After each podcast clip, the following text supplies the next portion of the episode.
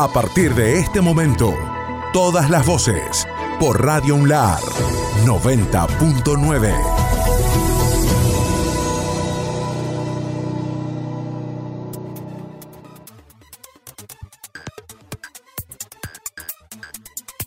Lunes. Bueno, bienvenidos al resumen de Radio Unlar. Espero que estén atravesando una maravillosa mañana de sábado. Paso a comentarles lo principal, lo trascendental en Radio Unlar el día lunes.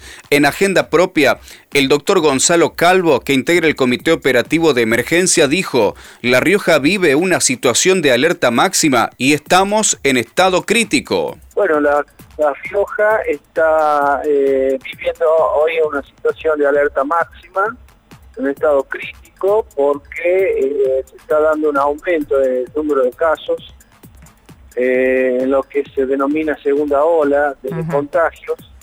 Eh, esto antes de que empiece la, periodo internal. Esto hace que también haga que los, eh, todas las estrategias de emergencia para controlar la circulación se hayan activado bueno, hace rato ya también y las recomendaciones que del Ministerio de Salud se hacen sobre la circulación esencial que tengan las personas, ¿no? Sobre reuniones, sobre contactos, de hecho que eh, sea esta la causa por la cual se transmite el virus, más allá de que nosotros ahora disponemos de, esta preventiva y tenemos que seguir avanzando con la vacunación, pero no quita que se pueda este, contagiar la persona, ¿no? Así mm. que bueno, hoy por hoy, eh, desde el COI, desde el Ministerio de Salud, trabajando fuertemente con respecto a el control de frontera, con respecto a la circulación interna, que son todas las medidas que ustedes eh, van a conocer y conocen, con respecto a mantener eh, los ejes estratégicos de presencialidad, es decir, sostener la educación presencial y, eh, por supuesto, avanzar en la estrategia de vacunación que la recuperación de la demanda. Luego de los anuncios por parte de las autoridades del gobierno provincial, en donde, entre otras cosas, se anunció que el sector gastronómico deberá cerrar sus puertas a partir de las 11 de la noche, Aldo Azarelli, empresario gastronómico, dijo, las medidas nos perjudican porque la gente no sale a cenar temprano. Eh, bueno, eh, hay, hay, muchas interpretaciones, ¿no? Eh, creo que eh, nos va a afectar eh, no tanto como, como nos ha pasado con, con la primera parte de la pandemia, sí, en donde teníamos únicamente delivery, ¿no? Así que bueno, eh, creo que esto va a ir creciendo y creo que esta va a ser la primera medida. Nos afecta, por supuesto.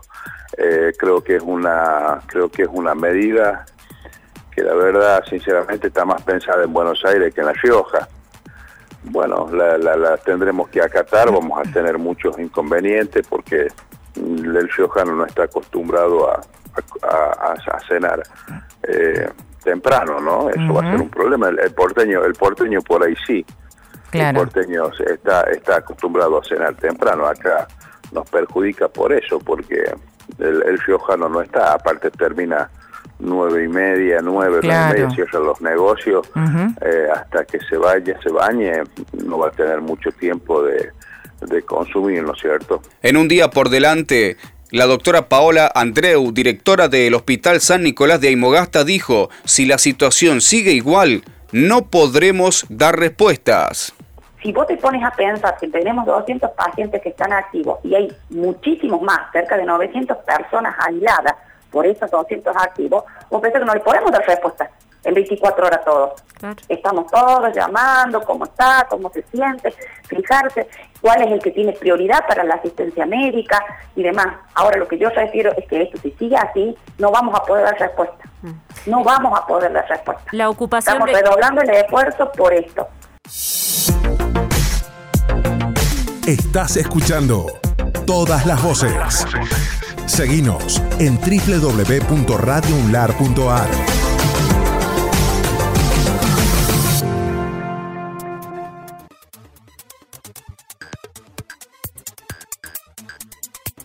Martes. Llegamos al martes en Radio Unlar.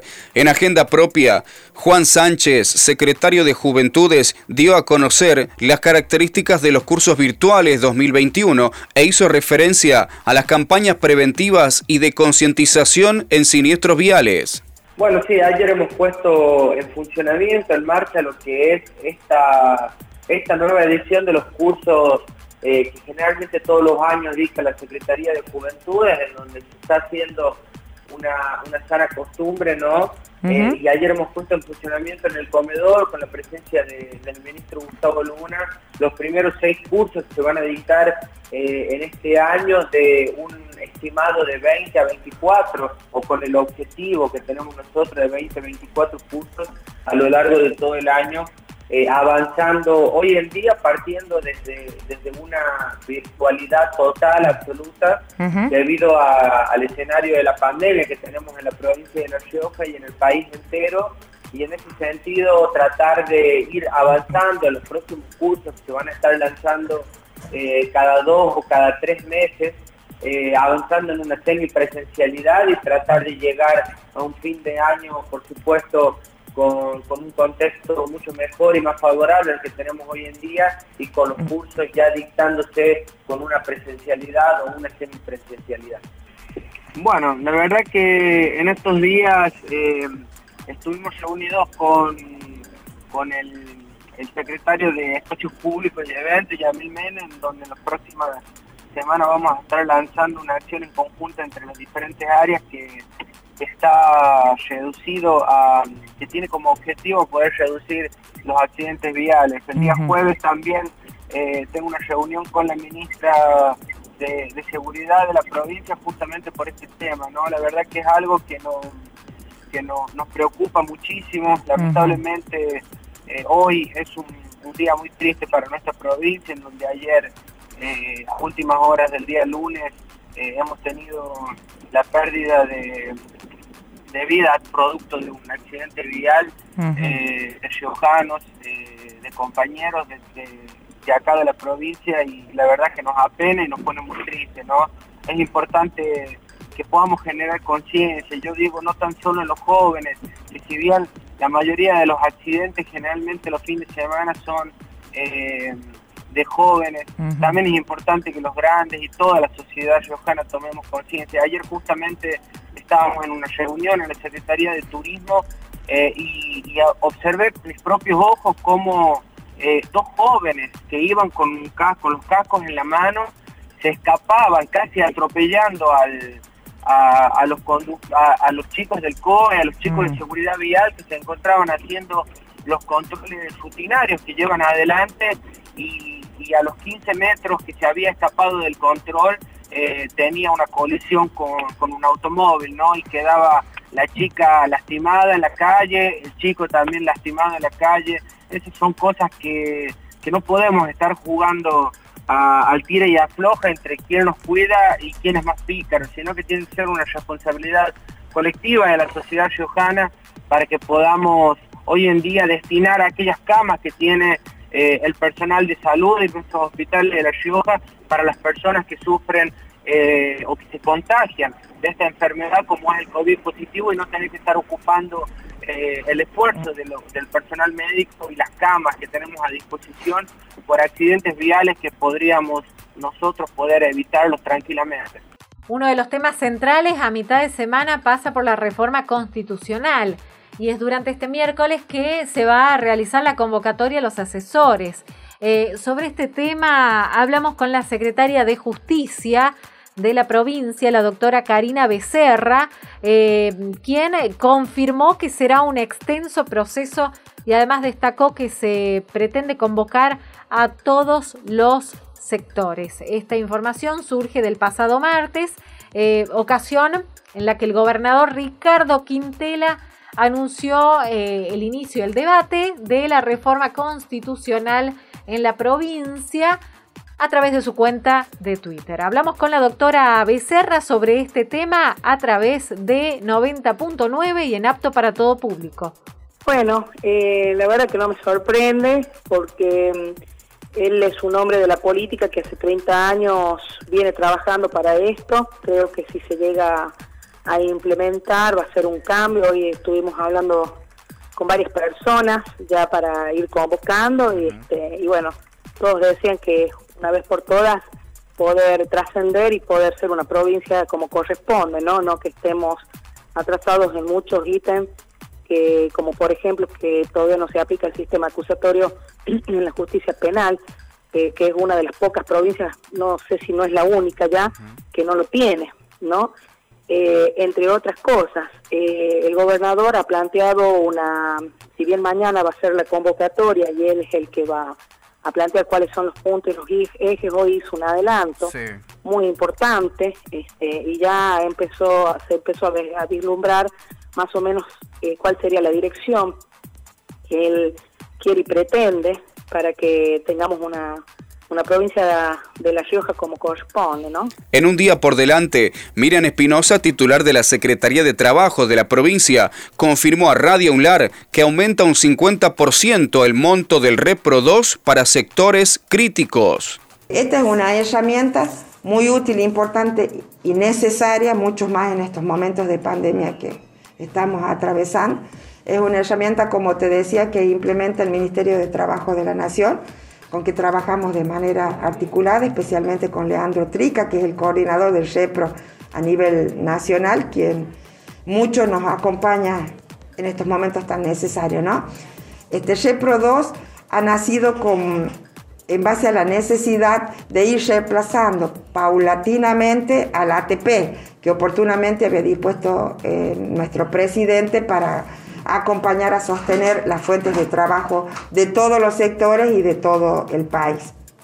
Eh, la cuestión puntual del Repro 2 ahora es que eh, la semana pasada, finalizando la misma, se ha dispuesto también el presidente con el acuerdo general de los ministros en incrementarlo en un 50% a los sectores críticos. ¿A qué se considera sectores críticos? Al sector gastronómico, al sector de turismo, al sector hotelero que son los que eh, van a sufrir seguramente eh, la caída en sus ventas en sus ingresos a consecuencia de las restricciones horarias que se están implementando naturalmente en busca de preservar la salud de toda la población. Concretamente, para estos sectores el REPRO estaba en 12 mil pesos por trabajador, al incrementarse en un 50% se va a hasta 18 mil pesos por cada trabajador. Este importe es para que las empresas complementen el sueldo del mes de que se trate o del mes para el cual se inscriban. Cambiamos de tema. El gobierno fiscaliza el cumplimiento de medidas sanitarias en los locales gastronómicos. La subsecretaria eh, de, Comercio Interior y además Defensa al Consumidor, Jimena Espinosa, comentó en nuestra emisora que se llevan a cabo diariamente rigurosos controles en los locales gastronómicos de la capital para corroborar justamente el cumplimiento de los protocolos sanitarios y el horario de cierre fijado. Eh, Espinosa abriendo todos los detalles a través de Radio UNLAR. Nosotros eh, estamos llevando a cabo controles eh, y fiscalizaciones acerca del cumplimiento de protocolos en todo lo que es el comercio gastronómico, ¿no? Las nuevas medidas vigentes a partir de ayer eh, establecieron el horario tope de cierre para todo el gastronómico de las 23 horas. ¿Cómo llevamos a cabo el operativo? Nos dividimos en dos etapas, durante horario de la mañana y luego en el horario de la tarde, donde hacemos distintos eh, digamos, dentro de gastronómico. Hacemos bares, confiterías, restaurantes, cervecerías, para abarcar todo el sector.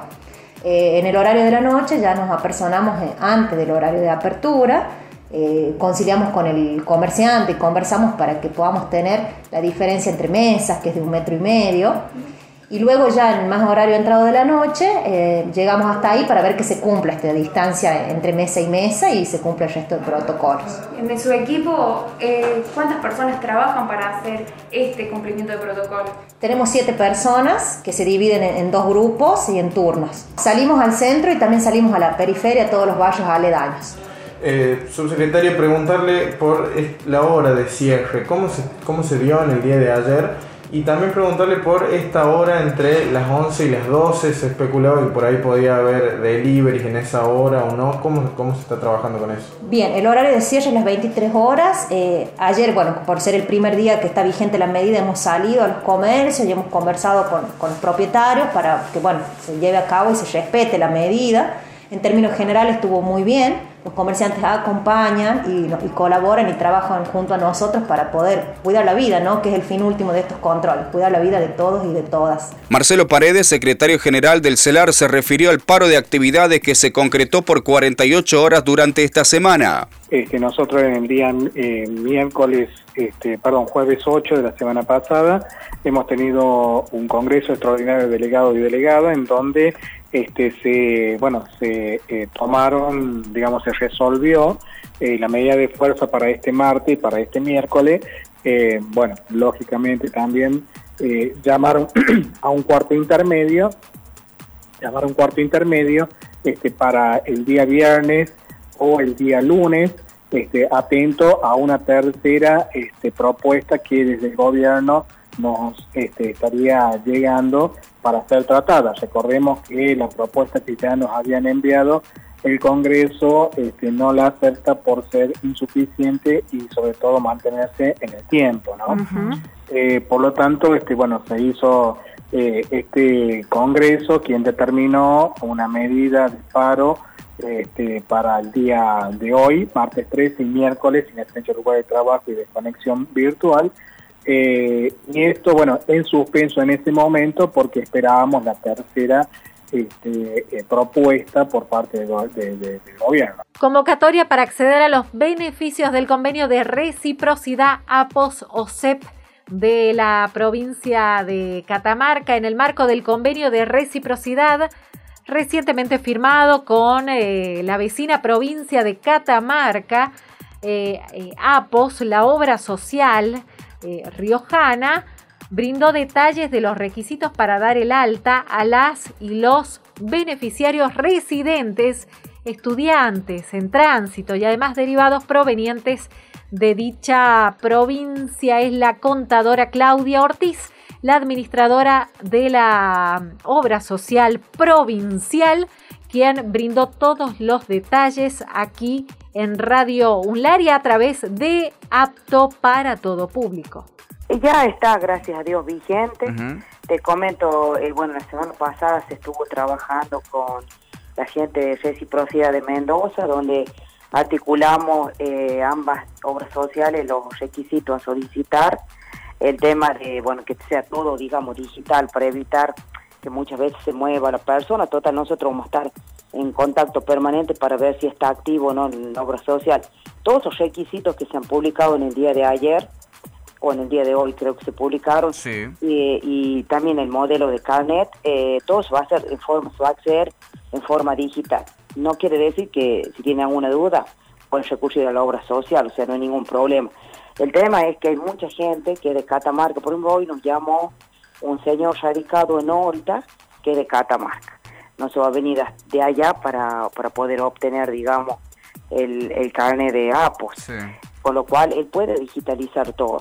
Así que bueno, lo, vamos a asesorar eh, de la forma que, por, por teléfono, de alguna manera, para que ellos puedan acceder. Lo mismo la gente nuestra en eh, viviendo, digamos, en, en Catamarca, porque de hecho viven gente nuestra en Catamarca, que por distintas razones se fueron a vivir ahí.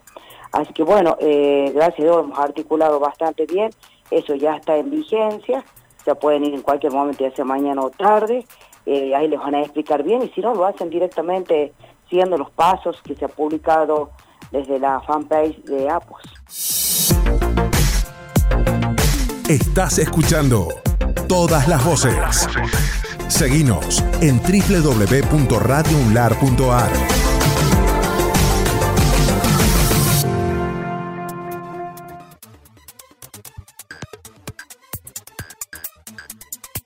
miércoles. Día miércoles en Radio Unlar. En agenda propia, el doctor Miguel Zárate y el diputado Gustavo Galván se refirieron específicamente a la convocatoria que hizo el gobernador Ricardo Quintela. Hablamos de un hecho histórico, la convocatoria a la reforma constitucional en nuestra provincia. Escuchamos. Bueno, en primer lugar, el gobernador lo que hizo es constituir y convocar a una comisión técnica que va a ser la encargada de analizar los temas que se van a proponer a los fines de la declaración de necesidad de una nueva reforma constitucional, ¿sí? Este, eso, bueno, es, un proceso legal que hay que llevar adelante. Eh, va a ser un proceso que va a llevar un tiempo importante de trabajo.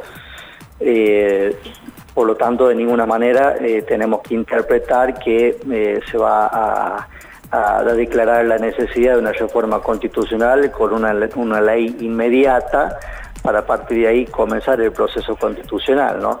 De ninguna manera, estamos iniciando, si se quiere, la primera etapa, que es una etapa de debate, de consensos, este, con los distintos sectores de nuestra sociedad. Eh, esto tiene que ver con los sectores académicos, con docentes universitarios, con profesionales destacados en, las materias, este, con consejos profesionales, eh, etcétera, ¿no? Este, trabajo que va a llevar adelante la comisión este, a la que le ha solicitado el gobernador Ricardo Quintela eh, dirigir este proceso. Luego de agotado el debate y los consensos necesarios, se van a trazar los puntos eh, sobre los que versaría eh, esta eh, posible reforma constitucional que responde a una decisión política de, Ricardo Quintela en virtud de, la vocación transformadora que tiene este gobierno. Durante este miércoles 14 de abril nos dimos con esta noticia que no es buena y es uno de los temas centrales que seguramente va a avanzar de, ahora en más aquí en la capital riojana y que tiene que ver con la empresa 20 de mayo y el despido de 14 trabajadores. 14 eh, trabajadores. Hablamos con el delegado de los choferes que, que pertenecían a esta empresa. Hablamos del señor Pablo Alanís, quien informó para 90.9 que los empleados la mayoría con importante antigüedad laboral y algunos inclusive en edad de riesgo, fueron desvinculados sin causas justas. Alaní se brindó todos los detalles a través de 90.9 y en apto para todo público. la verdad que es eh, bastante crítica nuestra situación, eh, preocupa muchísimo por cada uno de los choferes, que detrás de cada chofer hay una familia, a las cuales, bueno, eh, sufrieron este despido sin justa causa eh, y dejarlos así sin pagar dos meses de sueldo que la verdad que esperábamos que paguen los sueldos y, no llegaron ni los, no, no, sé, no llegaron los sueldos, sí llegaron los despidos de cada uno de ellos. Somos 14, 14 los choferes despedidos y la verdad que no, no pagaron nada, ni la liquidación. Eh, en realidad, eh, obvio que nadie quiere ser despedido, pero si, si hay despido, lo, lo principal y es por ley de que tienen que pagar eh, las liquidaciones final, que y los sueldos adeudados, ¿me entiendes? Eh, pero no se hizo nada, la verdad que preocupa y muchísimo esto. Bien, Pablo, y estos 14 empleados que fueron despedidos, eh, ¿cuánto de antigüedad tienen esta empresa? Y mira, tenemos un chofer que tiene 15 años de antigüedad, y bueno, y de ahí hay 14, 13 años, yo tengo 9 años en la empresa, eh, por eso no se midieron con nadie. Tengo compañeros de 63 años eh, que estaban con, porque son personas de riesgo y a las cuales no los dejaban trabajar y lo mismo los despidieron. O sea que no se midió con nadie. Yo como delegado tengo unos fueros a los cuales eso eh, en realidad no tendrían que despedir a nadie, ni menos que menos un delegado, pero ni aún así no se midieron con nadie. Despidieron a todos. En un día por delante, Nadina Reynoso, secretaria de Ambiente del municipio, se refirió a las actividades en el marco del mes del compostaje y dijo, el compostaje rellena la grieta. Es que muchas veces no nos damos cuenta, ¿sí? Lo que, lo que generamos. Yo estamos dando muchísimas charlas en todos los barrios, en todos los clubes, en, en los vecinos, charlas a dos, a tres personas Y cuando damos las charlas yo me doy cuenta cómo la gente se sorprende cuando yo les digo, bueno, nosotros que somos ambientalistas, todo el mundo levanta la mano. Nosotros estamos en contra de las mineras, todo el mundo levanta la mano. Municipio no tóxico, sí, bravo, bravo, bien. Ahora, con el kilo de basura de cada uno de nosotros que podemos manejar, ¿qué hacemos? ¿Qué hacemos? O sea, ¿qué hace cada uno de nosotros con eso? ¿Me entiende? Entonces ahí nos damos cuenta cómo si nosotros nos hacemos cargo de nuestro propio problema sin estar buscando la culpabilidad de los gobiernos, este, el que viene, el anterior, el que pasó, podemos resolverlo. Y ese es el enfoque que le dimos al compostaje en la gestión municipal y a partir de ahí viene después el mes del compostaje. O sea que imagínate que es festejo, es alegría, es dar gracias a Dios de haber encontrado esta salida a nuestro problema de la basura. Y hoy tenemos para contar con gran satisfacción que está trabajando también la Secretaría de Ambiente de la provincia. Esperamos que llegue a todos los municipios del interior. Está trabajando la UNLAR también con proyectos de llevar adelante composteras ahí en, en la universidad. También está trabajando el IDEPSISA, también están trabajando municipios que quisieron sumarse, otros que quieren sumarse y no saben cómo. Entonces es una gran movida de los riojanos sin distinción política, sin distinción religiosa. Estuvimos con el obispo, el obispo también está compostando ya le llevamos lombrices. Entonces mira cómo en un país a donde nos divide siempre una grieta, el compostaje nos termina uniendo sin, sin diferencias eh, de opinión, de pensamiento o de creencias. Atención con este título. El Consejo Deliberante inició el debate por el cambio de nombre de la avenida Rivadavia. uno de los temas que venimos tratándolos a través de la palabra de los ediles. En este caso es el concejal Walter Montivero quien presentó su iniciativa para que se cambie la denominación por Victoria Romero, mientras que Viviana Díaz eh, presentó el proyecto para que la avenida, actual avenida Rivadavia, se denomine Niño Alcalde. Habló el edil Walter Montivero sobre este tema, pero también buscamos el diálogo con el escritor e historiador Roberto Rojo, quien además eh, eh, explicó eh, también la necesidad de un debate acerca de la denominación y de los proyectos presentados para cambiar el nombre a la actual Avenida Rivadavia. En primer lugar habló Montivero y en segundo lugar Rojo en 90.9. Sumamente importante la reunión que hemos conseguido con las visitas de esta gente entendida en la materia, hablamos con historiadores, estuvo presente el profesor Roberto Rojo, el profesor Fernando Justo, eh, el autor Pica Juárez, que también ha hecho en sus canciones varios homenajes a Victoria Romero, eh, y Juan Carlos Juliano, también un historiador este, muy importante de nuestro medio. La idea es ir convocándonos así en estas mesas de debate para escuchar a quienes saben Hoy partimos de la base que, y coincidimos todos, en que no debe llamarse eh, Avenida Rivadavia. Es una afrenta a la historia de Riojana, este, por lo tanto, partiendo desde este lugar, eh, creo que vamos bien encaminados para esta toma de conciencia que pretendemos se haga con todos los eh, caudillos y caudillas riojanas, con todos los próceres de nuestra provincia, que lamentablemente la historia a lo largo del tiempo se ha ido encargando de invisibilizar. Y yo creo que es momento hoy de este, reivindicar a cada uno de ellos, ¿no? Cada uno en sus, en sus este, obras, en su lucha, en su trabajo diario, este, pero es eh, lamentable que los riojanos no conozcamos quién ha sido Victoria Romero más allá de la mujer del Chacho. Entonces me parece un puntapié inicial importante este que estamos dando. Le hemos solicitado al Ministerio de Educación en la modificación de algunos nombres de las escuelas también Mitre, Sarmiento, Rivadavia. Eh, hemos charlado con los diputados también acerca de este tema, son ellos los encargados de modificar estos nombres. Las bibliotecas populares, por ejemplo, eh, vamos a pedirle a la gente del interior, a los concejales, intendentes que también se sumen, este, porque hay mucha gente en La Rioja importante que ha hecho la historia y que lamentablemente no, no los conocemos. ¿Van a seguir este, este tipo de reuniones ampliadas con otra gente? Sí, la idea está, eh, lamentablemente por la pandemia uno no puede invitar a mucha gente, ¿no? Por eso vamos a ir seccionándolo y vamos a ir haciéndolo este, de a poco. Pero sí, la idea es escuchar a los que saben realmente para que nos brinden un buen fundamento, digamos. Y después, bueno, ir a, a verle a la gente, al vecino común y explicarle por qué no se debe llamar Rivadavia porque debe llamarse Victoria Romero, pero además también eh, facilitándole seguramente lo que a muchos les preocupa hoy.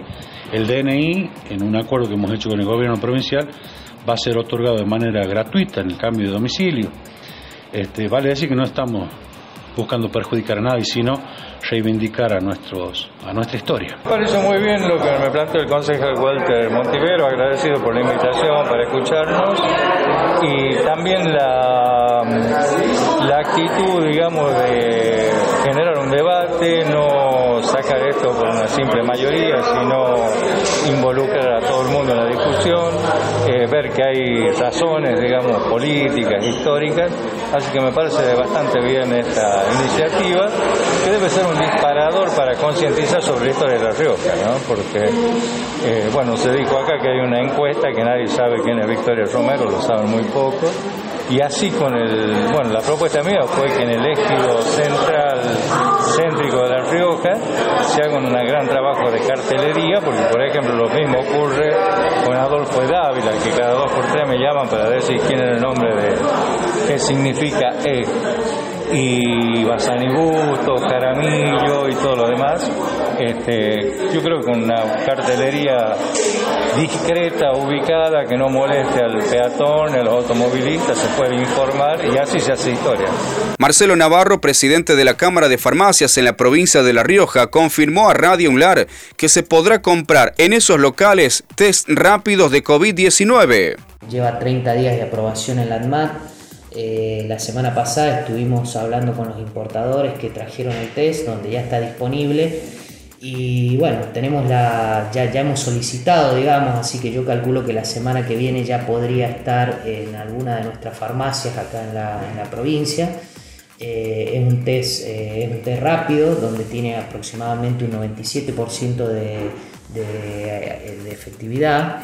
Eh, así que es un test chino, digamos, donde lo van a poder solicitar en la farmacia, más allá de que es uso profesional, eh, más allá de que es uso profesional, bueno, se va a poder comprar, digamos, en la farmacia, que va a, va a tener un valor de aproximadamente entre 2.000 y 2.600 pesos. Ricardo Herrera, y una frase ante las declaraciones del diputado Gustavo Galván. Estas posturas caen en una incoherencia, dijo el legislador.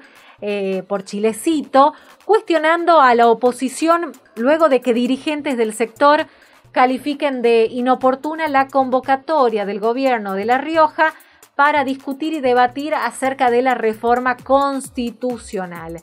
Es el edil por Chilecito, Ricardo Herrera, quien dialogó en apto para todo público acerca de este tema que involucra la reforma constitucional en la provincia.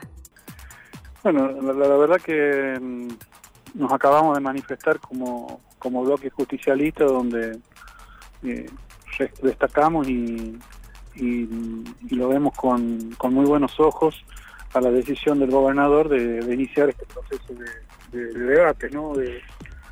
Que ha manifestado el gobernador, esto también debe quedar claro, porque muchas veces se confunde, es, comenzar a debatir unos algunos puntos que el gobernador y su equipo de gobierno consideran que son eh, trascendentes para la provincia y que deben tener su, eh, su tratamiento y, esto debe concluir en un proceso de reforma constitucional. Nosotros en ese sentido eh, estamos de acuerdo, la verdad que lo vimos mm, lo vimos muy bien al, al tema. Es un será un arduo trabajo que, podamos que vamos a desarrollar y que vamos a desandar. Un largo camino que tenemos que recorrer eh, conversando hablando generando las propuestas y empezando a delinear en base a estos puntos que el gobernador ha, tocado eh, empezar a discutir y a debatir en el seno de la Cámara de Diputados y también generando los consensos eh, hacia afuera, ¿no? Es decir, también no olvidemos que eh, en estos eh, hay actores de la sociedad civil, actores de la política como los como los señores intendentes que, seguramente van a estar involucrados en la, en la discusión y, y otros otros aspectos que, que hacen a creo que son también medulares que tienen que involucrar a la sociedad, a las asociaciones, como son temas que no nos parecen a nosotros, por ahí nosotros les enfocamos o le, o le damos nuestro nuestra mirada política al tema, eh, en la, centrados, temas centrados en la justicia, ¿no? Pero hay temas como la, el acceso eh, a Internet como un derecho humano y un servicio esencial del Estado, que se comience a discutir este tema. No, estamos hablando del siglo XXI y no podemos, eh, en, algún momento, en otro momento, esto, este tema no era, no era un tema de discusión, pero hoy sí es un tema que está en la agenda pública de los gobiernos, eh, de todos los gobiernos, el tema del Internet, del acceso a Internet como un derecho humano y un servicio esencial eh, brindado por parte del Estado. Eh, el tema de la, cuestión de género que se ha venido debatiendo y se ha venido plasmando en normas y en leyes eh, durante toda la gestión de Ricardo Quintero. El tema de la renta básica universal es algo que lo ha planteado el gobernador, eh, ni bien ha iniciado su, eh, su discurso de apertura en, en, la, en, la, sesión del primero de marzo del, 2020. El hecho de, de, avanzar en un programa, en una renta básica universal, donde a ningún riojano le falte un plato de comida estas cuestiones me parece que son también sustanciales y, que también tienen que tener un, debate eh, en la comunidad de cara a esta nueva visión que tiene el gobernador eh, respecto de alguna eh, ampliación de derechos para la comunidad, ¿no? Y, también el tema de la justicia, el tema de la periodicidad de los jueces, que pone como un tema central de debate, y que nos, nos parece importante, innovador, progresista, si se quiere, esa, esa mirada, y que, bueno, son puntos que hay que empezar a discutir eh, y que lo vamos a hacer en el seno de, la, de, la, de, esta, de, esta, de este avance y de este proceso de, de debate que se va a tener y que obviamente que empezarán a, trabajar y, van a trabajar comisiones, van a trabajar actores, van a trabajar asesores eh, para, para plasmar todo esto que está pensando el, el gobernador en un proyecto de ley que declare la necesidad de las reformas. Y después ya tendremos la actuación dentro de la Cámara de Diputados, eh, eh, los diputados del, los 36 diputados que conforman la legislatura de la provincia. Nos trasladamos al ámbito docente y en particular a los sindicatos y más aún a la Asociación de Maestros eh, y Profesores, AMP, entidad que anunció un paro docente de 120 horas para la semana entrante. Lo dio a conocer el secretario general Rogelio, Rogelio de Leonardi acerca del de el paro que está previsto para el próximo viernes 16 de abril, eh, que va a consistir en una jornada de protesta dio a conocer además las resoluciones que se tomaron en la asamblea de delegados que eh, tuvo lugar durante la presente jornada, es decir, este día miércoles. Los detalles los brinda Rogelio de Leonardi para 90.9. Se cristalicen retroactivos al mes de marzo 2021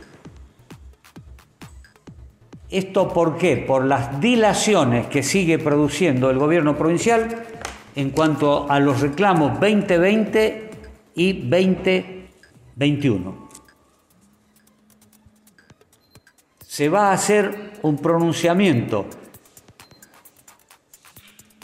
ante el abuso de que estamos siendo objeto por parte de autoridades ministeriales que con absoluta irresponsabilidad han hecho declaraciones en el sentido de que la educación es un servicio esencial. Es una gran mentira, eso no está establecido en ninguna legislación. La educación no es un servicio esencial, como puede ser el agua, como puede ser la salud. Lo están usando de pretexto para que estén nuestros compañeros y compañeras en las escuelas se va a elaborar un pronunciamiento ante el dolor producido por el fallecimiento de 10 personas, incluidos niños, en un accidente de tránsito del día de ayer cerca de la localidad de Talamuyuna. Con este acto estamos responsabilizando al gobernador Ricardo Quintela por la precarización del salario docente en la provincia de La Rioja.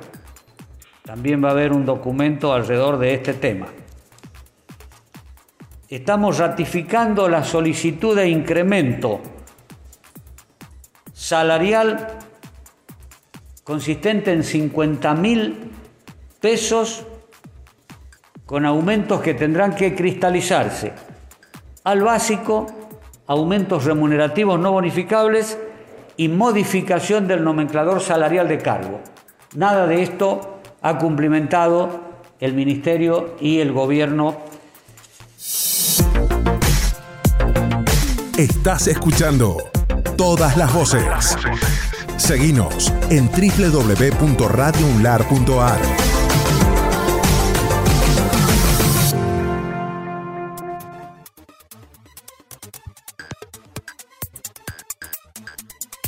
Jueves. Día jueves en Radio Unlar y el intenso trabajo de nuestros productores tuvo que ver específicamente con lograr notas y el planteamiento de temas muy pero muy importantes. En un día por delante, el diputado Pedro Goyochea, que recuerden ustedes es abogado también, se refiere a la reforma constitucional impulsada por el gobernador Ricardo Quintela. No estamos frente a un proyecto cerrado y determinado, dijo el legislador en Radio Unlar lo que ha planteado el, gobernador a través del tuit es un abordaje metodológico de un proceso que se va a iniciar y que ha generado las primeras reacciones en un marco de debate, de, opinión, de consulta y por supuesto de, de, aportes. ¿no? Es una primera etapa de un proceso complejo que tiene que coronar con el objetivo final, que es obtener un nuevo texto constitucional para la provincia de La Rioja. Eh, nosotros estamos con una metodología innovadora porque el gobernador no presentó el proyecto de ley declarando la necesidad de la reforma de la Constitución. Bien. Ha establecido un esquema de trabajo. Estableció el inicio de un debate, como lo acabo de expresar hace un momento, de consultas y de aportes a toda la sociedad en su conjunto. Esto es un llamado para que todos los actores sociales, instituciones, organismos intermedios, las funciones del Estado, empiecen a repensar la labor y la función de la manera en la que están desempeñándola. Y en este sentido, el esquema metodológico propuesto por el gobernador no significa que estamos frente un proyecto cerrado y terminado, sino todo lo contrario. Hay un enorme trabajo que se va a empezar a desarrollar y en este contexto de, pandemia, indudablemente, cobra mayor significatividad porque esta situación ha desnudado situaciones en las cuales el Estado no estaba preparado y ante lo imprevisto se han generado reacciones muchas veces improvisadas, porque indudablemente no había una forma de abordar esta situación. Y es el contexto en el cual hay que comenzarle a dotar de herramientas al Estado provincial para que en futuras situaciones emergentes como la que estamos atravesando tenga directrices normativas establecidas para que de esta manera podamos reaccionar de una forma más orgánica ante situaciones imprevistas o de fuerza mayor como la que se han generado, no solo a nivel provincial y nacional, sino también a, nivel eh, mundial. ¿no? Y atención, la información también durante la jornada de este jueves 15 eh, de abril y en apto para todo público. Ah, durante el viernes eh, habrá sesión especial del Consejo mm, Deliberante, uno de los temas que el edil Carlos Machicote trató en Radio Unlar bien eh, brindando los, algunos de los puntos centrales que van a ser eh, tratados y además se refirió a la convocatoria para esta sesión especial que va a iniciar a la hora 13. Eh, cuestionó al viceintendente Guillermo Galván, quien dejó trascender que el encuentro podría ser riesgoso por cuestiones sanitarias. La palabra entonces del concejal Carlos Machicote. La actualización de tarifa de servicios públicos de transporte, taxi y remise, este, algunas este, cuestiones donde distinguimos a, vecinos de la ciudad, pedidos de informe, eh, proyectos de resolución donde solicitamos al Ejecutivo el asfaltado, el bacheo, la iluminación en distintos sectores de la ciudad, ¿no? Es bastante amplio el orden del día. Adiós, gracias. ¿Está confirmado que mañana se trata la actualización a taxis y remises, concejal? Sí, en el orden del 20%, como la esta mañana ha quedado la, la vaca de bandera diurna va a quedar en 4,50, la nocturna en 5 y la este, baja bandera su, exactamente este, un, un 20%, 55 y 60. Durante el jueves asumieron nuevas autoridades en el Tribunal de Cuentas de la provincia. Se trata de la doctora Salazar y el contador Menem. Esto sucedía en ese entonces. Es la primera vez que una mujer asume la vicepresidencia. Eh, yo vengo desempeñándome en el cargo de vocal eh, y hubo otra mujer también antes que yo integrando como vocal, pero vicepresidenta sí, es la primera vez. ¿Cuál va a ser el objetivo de este trabajo? Y mira, los objetivos ya los venimos desarrollando, ¿no? Eh, junto al contador Menem, que ahora asume la, presidencia, y con la ex eh, integración. Y como objetivos, ahora digamos, la vida nos ha puesto como objetivos prioritarios, que es esto de, de cuidarnos, ¿sí? Así que estamos con toda una avanzada en cuanto a la tecnologización, a la digitalización de los, de los expedientes, la despapelización, que si bien veníamos ya en una tarea en ese, en ese sentido, eh, ahora con toda esta premura que nos acusa ya la acuciante de la pandemia, tuvimos que salir a desarrollarlo más rápidamente. Y cuidar también al personal, ¿no? que es el capital más valioso, como digo siempre yo, que tiene el, tribunal, que es nuestro personal, nuestros recursos humanos, que es gente excelente que viene colaborando eh, de una manera increíble en esta situación difícil que nos ha tocado atravesar a todos. Así que mm, yo creo que de los grandes objetivos, sobre todo, yo, hoy la, vida nos hace que la, humanidad y al ser humano sea lo, primero que haya que, que haya que cuidar. Eh, bueno, sí, en realidad venimos a cumplir con un acto protocolar, ya venimos oh, eh, medianamente desempeñando la función a cargo desde hace casi un año. Eh, hoy cumplimos con este acto protocolar, como digo, y con la asunción del nuevo vocal Contador Bonaldi y la asunción de la nueva vicepresidenta Carmen Díaz Salazar, que ya era vocal en la institución. Bueno, la verdad que tenemos muchísimas expectativas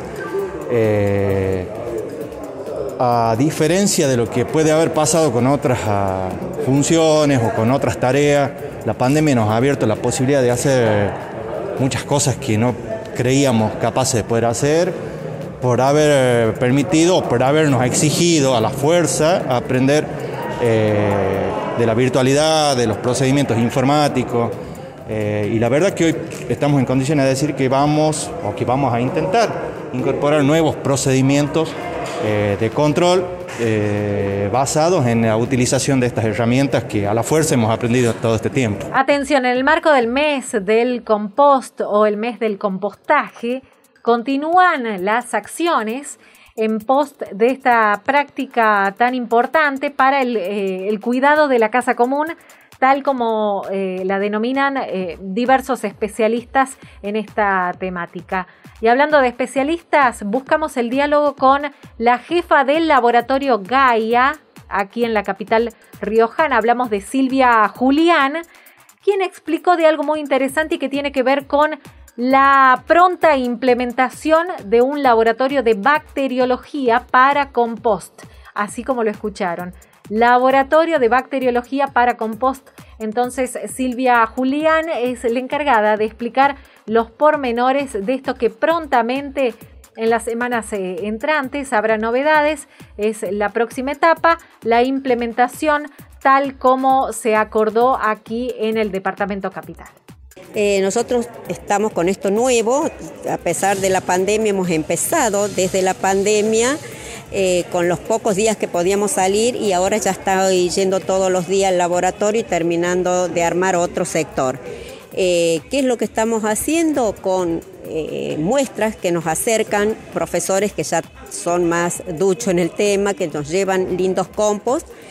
Fuimos haciendo todas las pruebas y los análisis físico-químicos que podíamos y hoy en día estamos logrando cumplir con lo que nos pidieron desde el municipio, los parámetros que nos pidieron. Eh, la próxima etapa va a ser eh, implementar el laboratorio de bacteriología, que en eso estamos trabajando. En cuanto a qué hacemos con eso, y bueno, entregamos información de la calidad que tienen de compost para el posible cambio en algunas cosas como ingresar eh, a lo mejor más vegetales o ingresar más eh, cartones, papeles, es decir, a los pequeños productores de compost les vamos a dar herramientas para que puedan mejorarlo en calidad, por ejemplo. ¿Existe un compost eh, ideal, digamos? Bueno, hay parámetros, no tenemos mucha información en nuestro país, así que estamos sacando información de otros países eh, para ajustarnos a los parámetros ideales. Sí, sí, hay un rango, por ejemplo, del pH, o sea, el grado de acidez que tiene que tener, la conductividad, la cantidad de nitrógeno, o sea, tenemos parámetros, así como un análisis clínico de un ser humano tiene los parámetros de referencia, nosotros también los tenemos. ¿Eh? La idea es eso, irnos ajustando y poderles decir, les falta más nitrógeno, les falta más carbono, les falta, es decir, tener herramientas para ir en la mejora del mismo. En diálogo exclusivo con Radio Unlar, el gobernador Ricardo Quintela nos adelantaba que la provincia analizaba adherir a las medidas anunciadas por el presidente Alberto Fernández. Vamos a adherir, pero primero nos vamos a reunir en hora de la tarde, seguramente va a haber reunión de gabinete donde vamos a evaluar y, analizarlo para que tengamos una decisión que va a ir en consonancia con lo establecido por la Nación. Pero quiero que sepan que nosotros hemos tomado decisiones con respecto que son, que son similares a las que tomó la Nación. Únicamente lo que difiere es con el horario del cierre, obviamente, de las actividades en nuestra provincia. Nosotros teníamos las 23 y la Nación puso ahora el tema de las 19 y 20, evitar la circulación. Bueno, ese tema del horario lo vamos a analizar, porque todos los otros temas, que incluyen inclusive el servicio educativo, nosotros hemos tomado esta, esta decisión, la tomamos anteriormente. La, prohibición de, desarrollar actividades que significan aglomeración de ciudadanos, ya sean deportivas, recreativas, sociales, culturales, etcétera, a los efectos de evitar, digamos, la aglomeración de ciudadanos que permita que la contagiosidad, digamos, se, se disemine en nuestra provincia y tratar de contener, puesto de que de que tenemos una situación difícil desde el punto de vista sanitario, donde hay un sistema que está no solamente a punto de colapsar o a punto de saturarse, sino que hay un cansancio en los efectores del sistema de salud, que son quienes están desde hace muchísimo tiempo, más de un año, en forma constante y sistemática, atendiendo a los pacientes de COVID y a los otros pacientes con las otras patologías. ¿Se podría suspender las clases, gobernador, porque es lo que ha decidido Buenos Aires y ha adherido Catamarca? Por lo tanto, termino, por lo tanto, los intensivistas, fundamentalmente los terapistas, y todo lo que, lo que significa el equipo de terapistas, este, son los que están, tienen un cansancio, un cansancio muy importante y tenemos que colaborar como sociedad. Porque si ellos se nos van, nos dejan totalmente desprotegidos. Tenemos que, el problema más grave que tenemos es el cansancio de aquellos que prestan un servicio sanitario en nuestra provincia. ¿Ante esta situación de cansancio va a haber ¿La Rioja también empeoró en esta última semana? Todas las provincias, todas las provincias multiplicaron, digamos, su nivel de contagiosidad. Digamos, se aceleró, se aceleró, por lo tanto tenemos que tomar medidas urgentes. Cambiamos de tema. Nos vamos a, a uno de los, de los temas centrales de la presente semana y tiene que ver con la situación de los trabajadores despedidos de la empresa 20 de mayo. Se manifestaron frente a la terminal de ómnibus un total de 15 trabajadores que fueron despedidos sin causa justa. Buscamos el diálogo con el delegado de estos trabajadores. Hablamos del señor Pablo Alanís quien eh, se refirió a la situación y a, eh, a, la idea de conformar para el viernes un, un futuro corte de la avenida Ortiz de Ocampo, tal como lo están planificando eh, durante este, este jueves. Habló Pablo Alanís en, en, ATP y a través de 90.9. No, la verdad que nadie, nadie salió a, a, a dar los ninguna novedad ni a dar la cara. La verdad que preocupa muchísimo eso y está, está bastante complicada la cosa.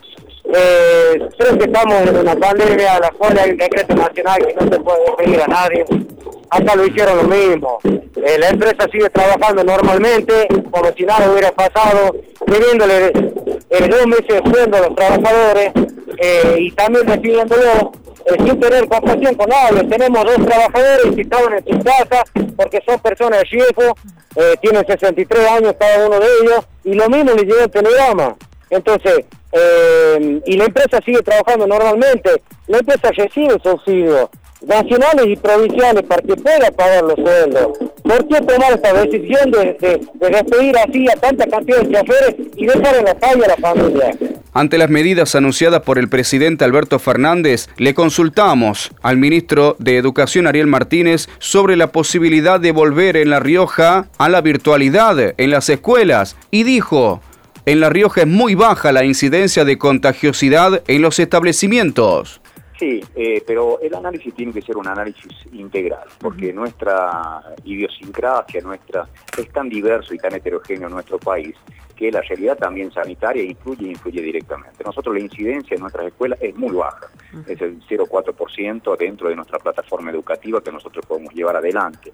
Pero ahí nosotros tenemos 120.000 alumnos, tenemos 14.000 docentes, tenemos todos los niveles en funcionamiento. Eh, es muy importante que lo que decía al principio, si nosotros lo que se hace en la escuela, lo que se genera eh, no solamente de aplicar el protocolo, sino de generar conciencia, multiplicar y, motivar que esta responsabilidad que tienen nuestros estudiantes, nuestros docentes, se pueda trasladar o se pueda, pueda trascender las instituciones, va a ayudar a todo el contexto. Si nosotros podemos eh, seguir eh, eh, reduciendo la circulación y priorizando las actividades esenciales, es muy importante. Pero también yo lo marcaba que, que tiene que ser una mirada integral, no solamente del ámbito educativo, sino porque si nosotros no podemos sostener una realidad epidemiológica eh, que podamos controlar a nivel de estructura sanitaria va a ser muy difícil, por más que con, por más que nosotros podamos proteger a la escuela, tener un espacio cuidado, manejar todos los protocolos, la situación es estructural y en ese sentido, eh, más del esfuerzo que se ha hecho desde lo sanitario, desde lo profesional de la provincia, desde la inversión, desde el gran trabajo de nuestros profesionales de la salud, no se puede avanzar. Y esta situación es una situación bastante compleja. Nosotros desde el Ministerio de Educación, desde el análisis articulado que tenemos con el CODE de la provincia y con el Comité de Emergencia Nacional, estamos haciendo evaluaciones permanentes, permanente a diario, minuto a minuto, eh, terminamos la jornada eh, y evaluamos nuevamente cada uno de los estados, de las situaciones y de las instituciones para que nosotros podamos en forma conjunta definir y decidir cuáles son los pasos a seguir. Inclusive nosotros para tener una mayor incidencia y definición y sensibilidad territorial en los COE del departamento participan eh, mm, eh, integrantes del ámbito educativo, tienen la posibilidad de participar integrantes gremiales para que bueno este ámbito de trabajo conjunto y, se pueda tener eh, una clara una clara mirada del territorio. ¿no? Recuerden que en La Rioja ya se puso en marcha la campaña de vacunación antigripal. En el caso de esta semana fue específicamente para el personal de salud y en los próximos días ya se pone en marcha para personal de riesgo, que podrá asistir a buscar la dosis con el documento en los centros de salud y el vacunatorio central. Hablamos justamente con la titular del vacunatorio central, la doctora Silvia de Donatis, y esto nos decía. Recibimos en la semana pasada eh, dosis, alrededor de unas 13.000 dosis que ya fueron distribuidas en todo el interior de la provincia y en la capital, en los centros de salud, en los hospitales. Eh, y em, el lanzamiento oficial iba a ser el día miércoles, por, eh, pero por el estado de duelo provincial no se realizó y se llevó a cabo ayer. Entonces, en esta semana, la vacunación antigripal comienza en un principio por el salud. Cada persona de salud se vacuna en su eh, institución, ya sea hospital o centro de salud. Eh, y luego llegaron también una poca partida de dosis pediátrica y para el adulto mayor porque este, les recuerdo que los grupos de riesgo, entre ellos las edades extremas de la vida, por ejemplo los nenes entre seis meses a dos años, deben recibir en, en ese periodo tres dosis de vacuna antigripal.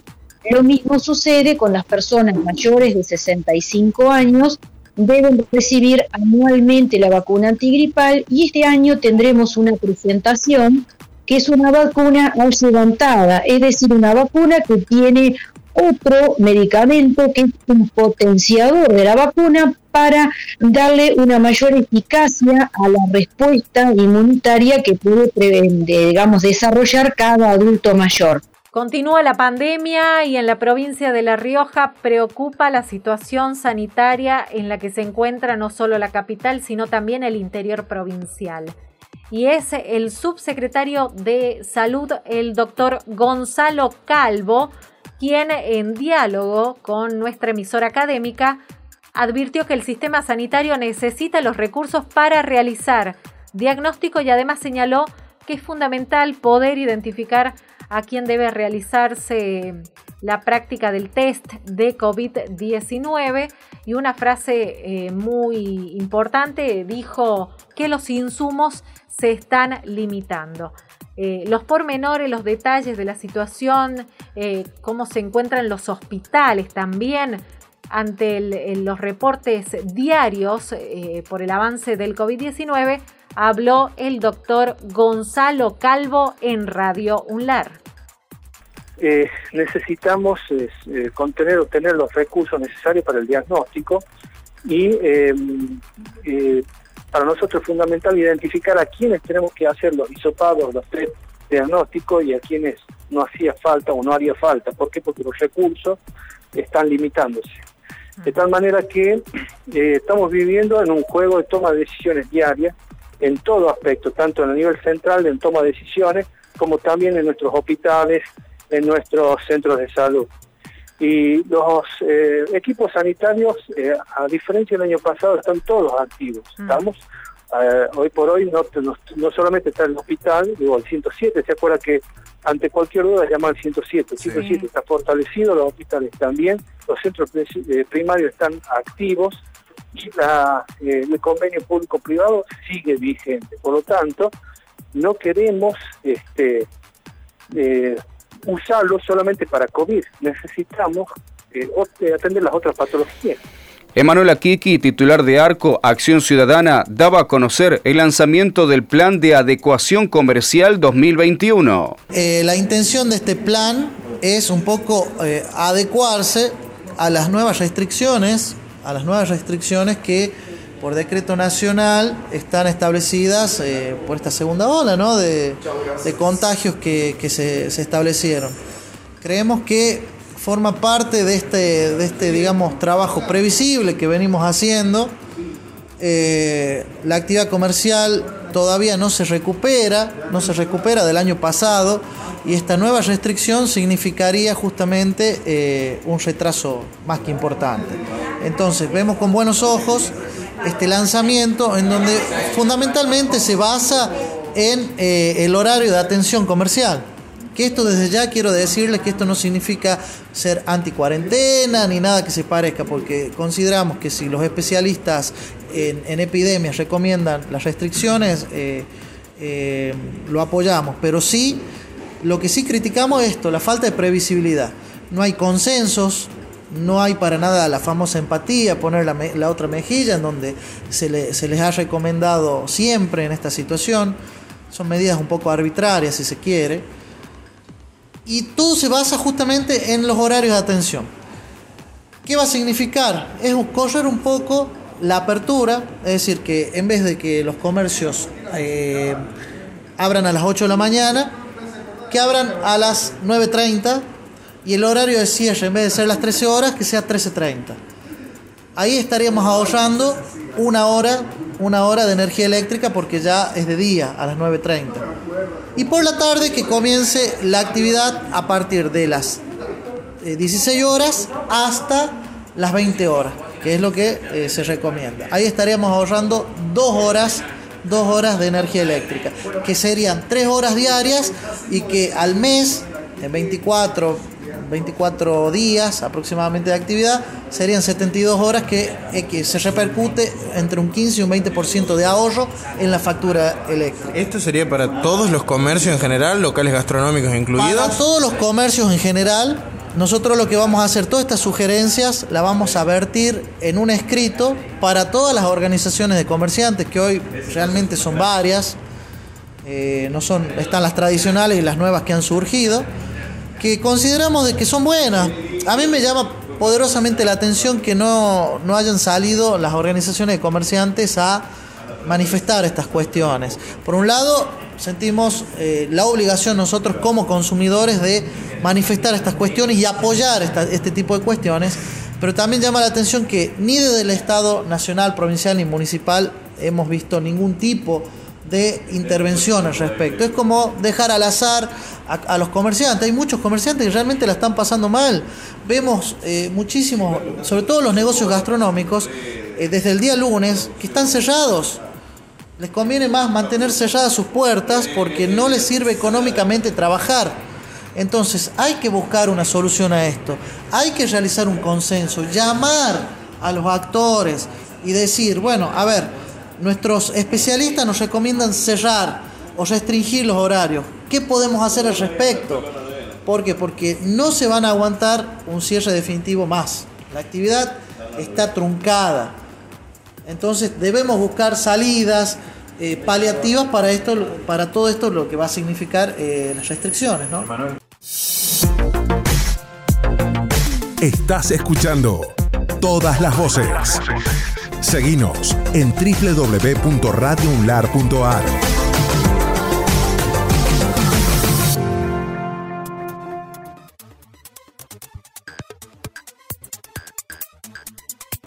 Viernes. Bueno, llegamos al viernes, otro día intenso en materia informativa aquí en Radio Unlar. Bueno, espero que todos ustedes estén disfrutando este fin de semana. No se olviden, usen el barbijo, mantengan la distancia, por favor. Si los invitan a una reunión, a alguna fiesta, no asistan y llamen inmediatamente al 911 porque nos tenemos que cuidar entre todos.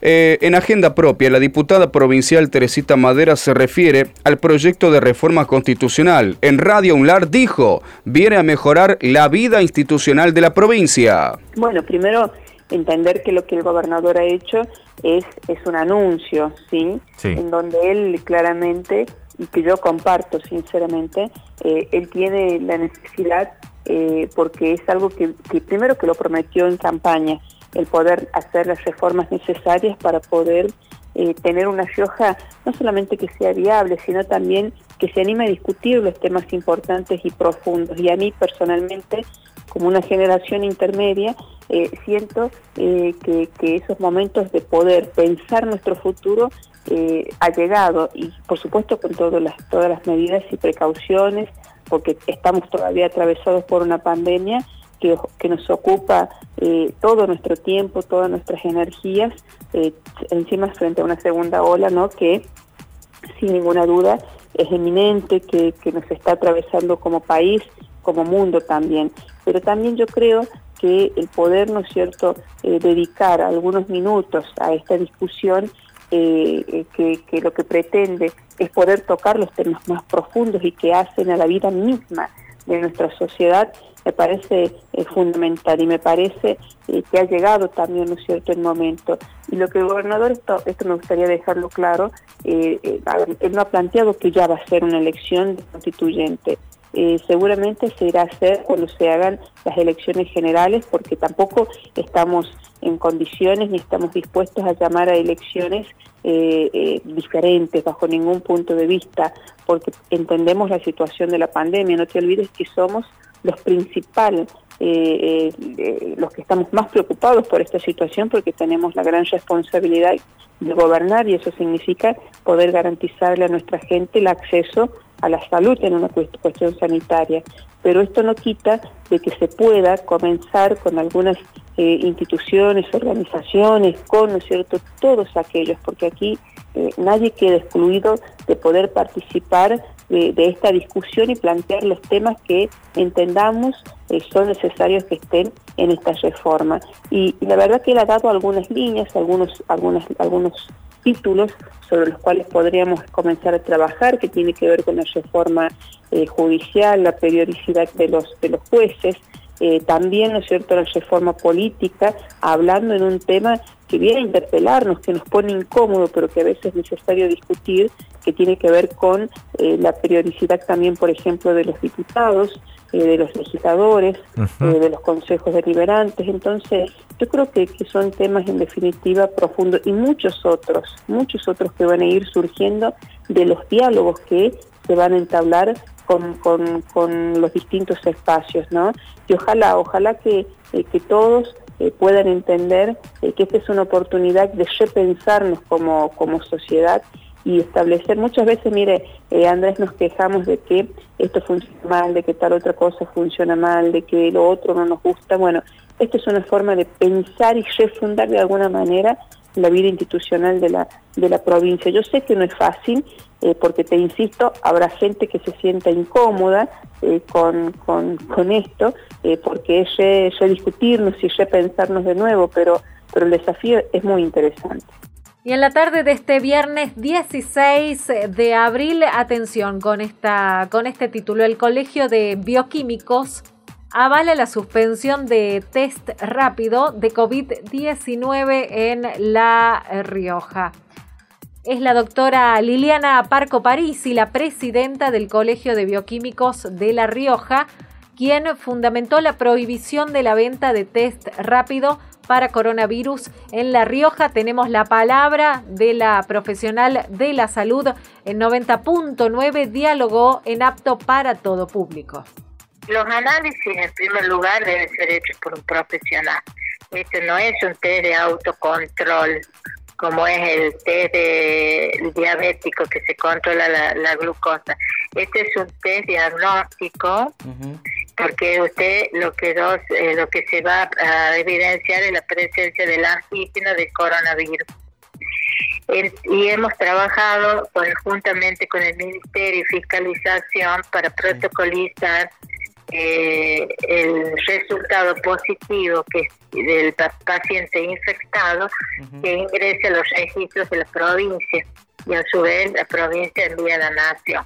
Porque depende de esto es que van a las medidas eh, que el ministro va a tomar, fase 1, fase 2, los horarios, la no circulación, la circulación, porque de acuerdo al número de infectados, eh, la política a seguir, la política sanitaria. Eh, para eso hemos trabajado la parte privada con la parte pública. Y entonces si ahora se va a vender el test como un como una valla aspirina, eh, esa, ese positivo que posiblemente esté eh, no va a ser denunciado al COE ni a fiscalización. ¿Me entiendes? Y el paciente, ¿qué seguridad tiene usted que va no va a ir a trabajar? Porque hay de todo en el hay pacientes responsables y pacientes que por necesidad de trabajo no dicen nada y van a trabajar. En cambio así se denuncia el positivo y el COE está en la casa.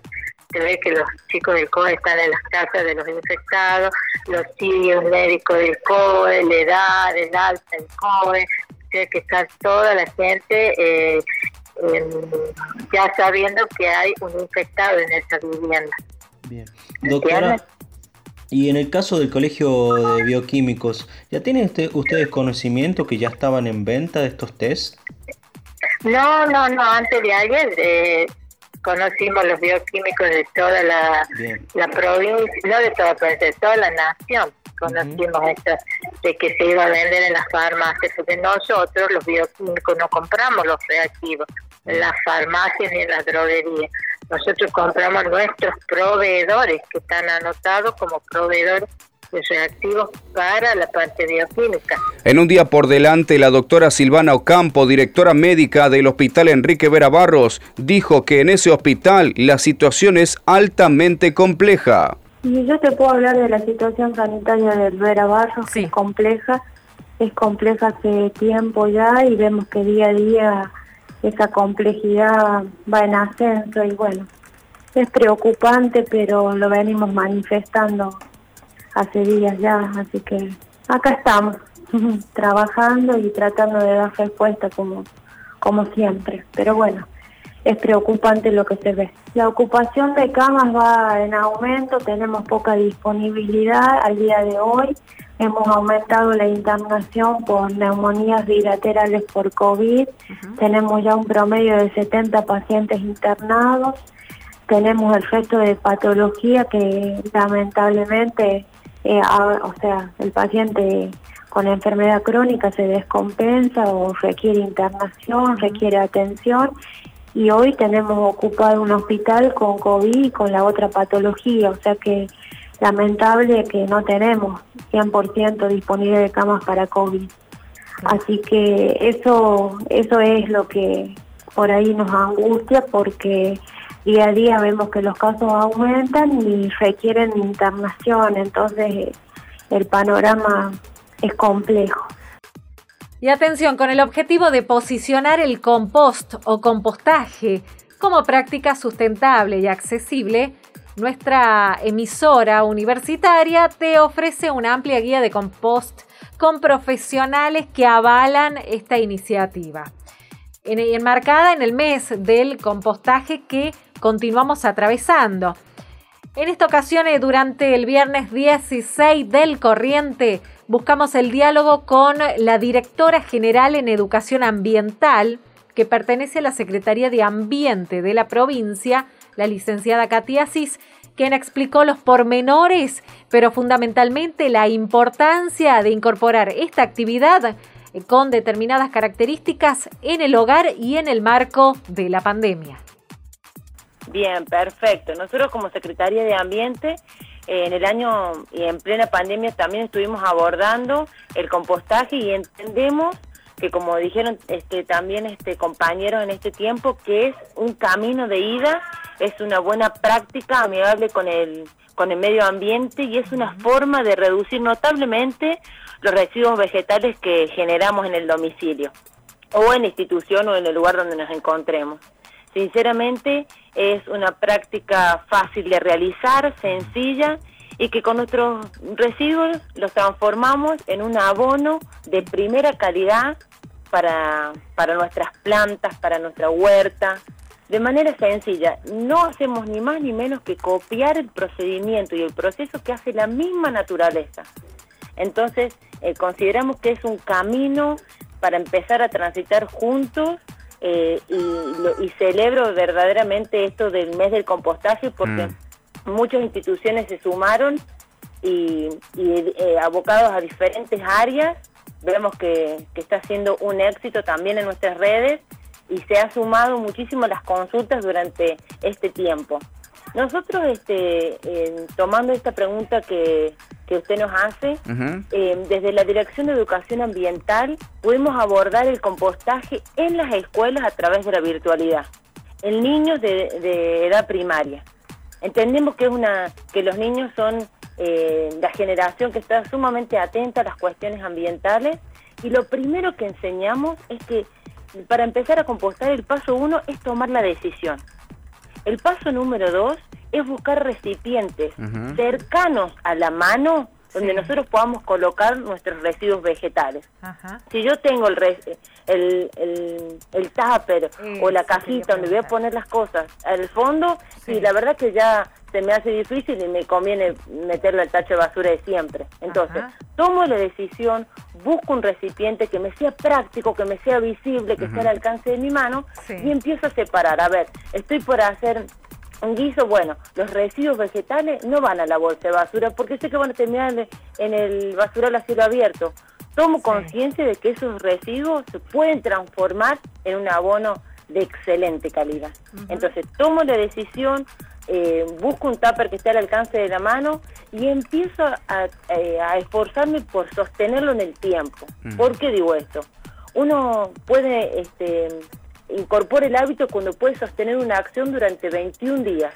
Si yo me esfuerzo, si yo lo tengo al alcance de mi vista, si, si yo lo estoy incorporando como hábito en casa, y bueno, es un camino de que realmente está mucho más allanado cuando tengo esas cositas que me pueden ayudar para poder empezar a compostar. Hablamos con Federico Montivero teniendo en cuenta que durante esta semana la ANMAT autorizó la venta de un té rápido en farmacias pero con la indicación médica. Recuerden ustedes que en La Rioja la venta de este producto está prohibida.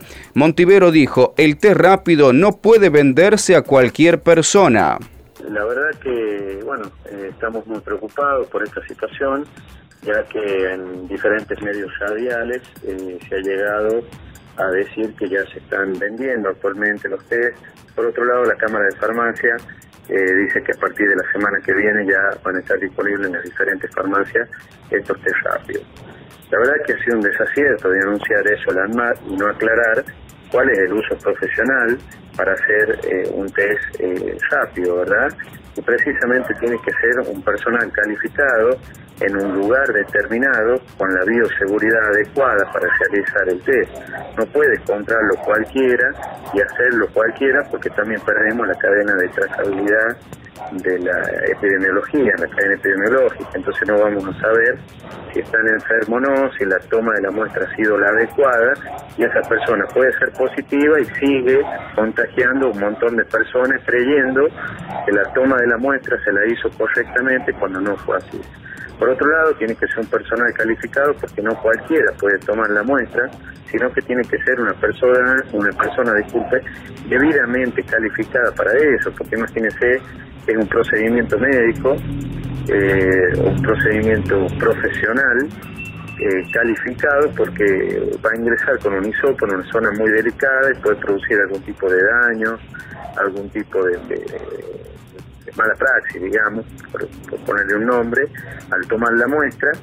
Y también eh, la otra variable negativa para esto es a dónde desechan esa muestra. No la puede desechar en un tacho de basura común, que es lo que están haciendo, ¿me entiendes? No la puede tirar a la calle, no la puede tirar en la vía pública.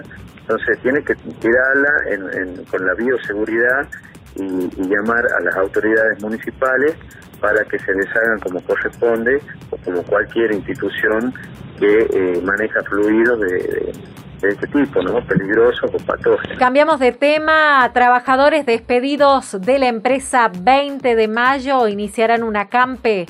Un total de 15 trabajadores y trabajadoras eh, trabajadores en su mayoría que fueron cesanteados y que aún no tienen novedades sobre el pago de las indemnizaciones, eh, se les adeuda dos meses de sueldo, aparentemente por el testimonio de los trabajadores, quienes a través de Radio UNLAR eh, vienen dando a conocer la situación crítica por la que atraviesan con sus familias y en, este, en estos tiempos de pandemia es el delegado de los trabajadores de la empresa 20 de mayo, Pablo Alanís, quien mencionó eh, el, acampe que van a iniciar eh, en cercanías a la terminal de ómnibus, aquí en el departamento capital, y cómo, cómo se encuentran en estos momentos tan críticos que están atravesando debido no solo a, a los meses adeudados,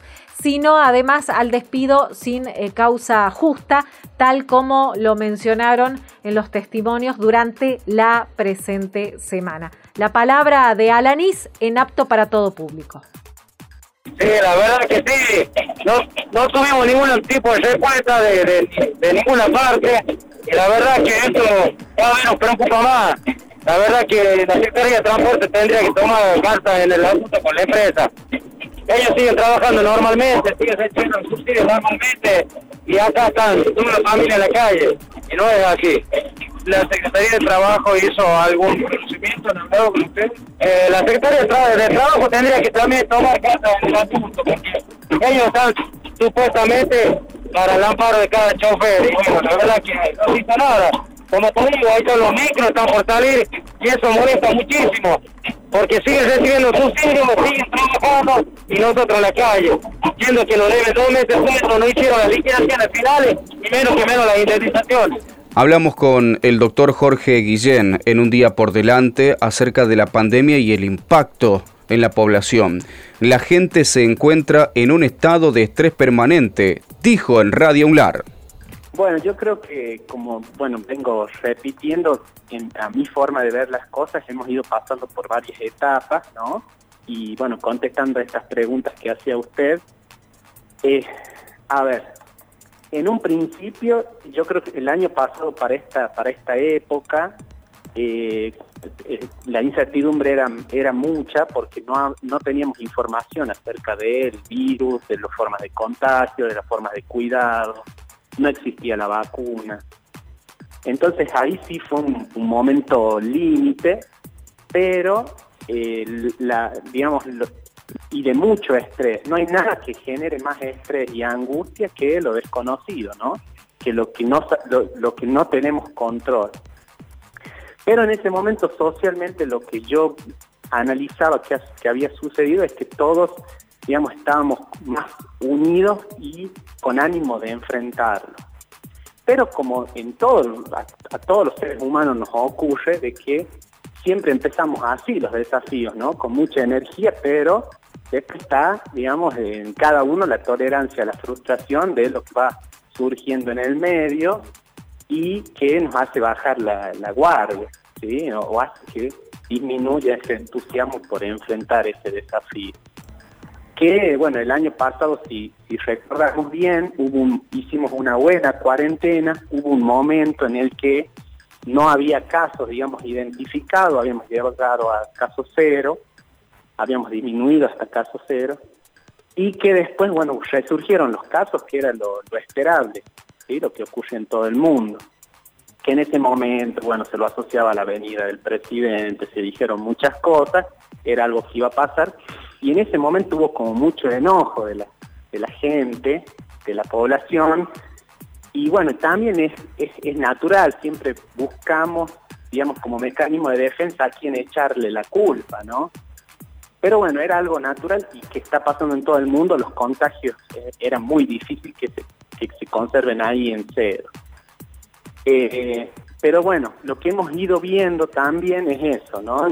digamos, eh, que gente que comenzó con muchos cuidados luego se fueron cansando o también por mucha desinformación que hay, fueron bajando, bajando la guardia o decidieron creer en eso, como en ese momento eh, muchos medios de comunicación, eh, digamos, creaban esta falsa ilusión de que nos podíamos mantener en cero. eh, sí, nosotros hemos visto a lo largo del año un aumento considerable de lo que son trastornos de la ansiedad y trastornos del estado de ánimo. Eh, y bueno, es esta situación, digamos, la situación de estar en alerta permanente, que a veces quizás no nos damos cuenta, pero ya es solo hecho de estar sobreinformados y, eh, y, y, la forma en la que interpretamos nosotros esta situación de peligro, esta situación amenazante, hace que estemos tensionados a lo largo del día. Bueno, llega un momento que, bueno, empieza a tener sus consecuencias a nivel corporal, mental. Otro tema, finalmente los concejales modificaron la impositiva 2021. Esto tuvo lugar en, eh, durante la sesión extraordinaria que se realizó este viernes, viernes 16 de abril. Se trataron los artículos que regulan el funcionamiento de feriantes, eh, otro tema, las calecitas, eh, ubicadas aquí en Capital y en las plazas del centro de la ciudad, los puestos de, pan casero, ferias americanas, entre otros ítems, eh, van a estar abonando un monto menor al que se había estipulado desde la comuna capitalina. El concejal Diego Narváez brindó todos los detalles de la sesión extraordinaria que tuvo lugar, reitero, el viernes 16 de abril. Bueno, una sesión eh, especial bastante productiva para quienes hemos encaminado eh, la solución a la difícil realidad que están atravesando los vendedores ambulantes, feriantes, aquellos que están desarrollando su actividad en las ferias americanas, como así también eh, aquellos que, explotan el rubro, el rubro de juegos infantiles en los en las, en las plazas, en las dos plazas principales de la, de la ciudad. Facundo Quiroga y 9 de julio. Facundo Quiroga y, 9 de julio. Bueno, en la última aprobación de la impositiva se han visto con un excesivo aumento propuesto por la, por la intendenta que claramente se vio afectada su actividad y, en este último tiempo donde han empezado a, a las inspecciones y solicitarles el pago de, una contribución cercana a los 15 mil pesos, eh, vino de la mano de, ahí de un poco del temor y vino de la mano también eh, amenazas hasta de, comisos. Mm lo que nos convocó a construir una mesa, una mesa de diálogo que trabaje de manera responsable las soluciones que se estaban demandando. Esas soluciones entendíamos nosotros que se tenían que dar de la mano y de la participación también del comercio local, entonces hemos convocado al Centro Comercial Industrial, quien se solidarizó desde el primer momento con, esa actividad, dado a que en, el primer momento como que se buscó distorsionar, distorsionar esta situación, diciendo de que no había voluntad de pago, diciendo también de que nosotros queríamos liberar este tipo de actividad en lo que era en el micro y macrocentro, y todo eran mentiras, ¿no? porque esto lejos de la realidad, lo que sí nosotros siempre hemos buscado incentivar al pago, pero de una contribución razonable en función a la actividad que ellos eh, llevan adelante. Y hoy se sancionó mucha emoción en la sesión, había muchos vendedores ambulantes eh, afuera, eh, muchos de muchos también aquellos que desarrollan la actividad de puestos fijos en el microcentro.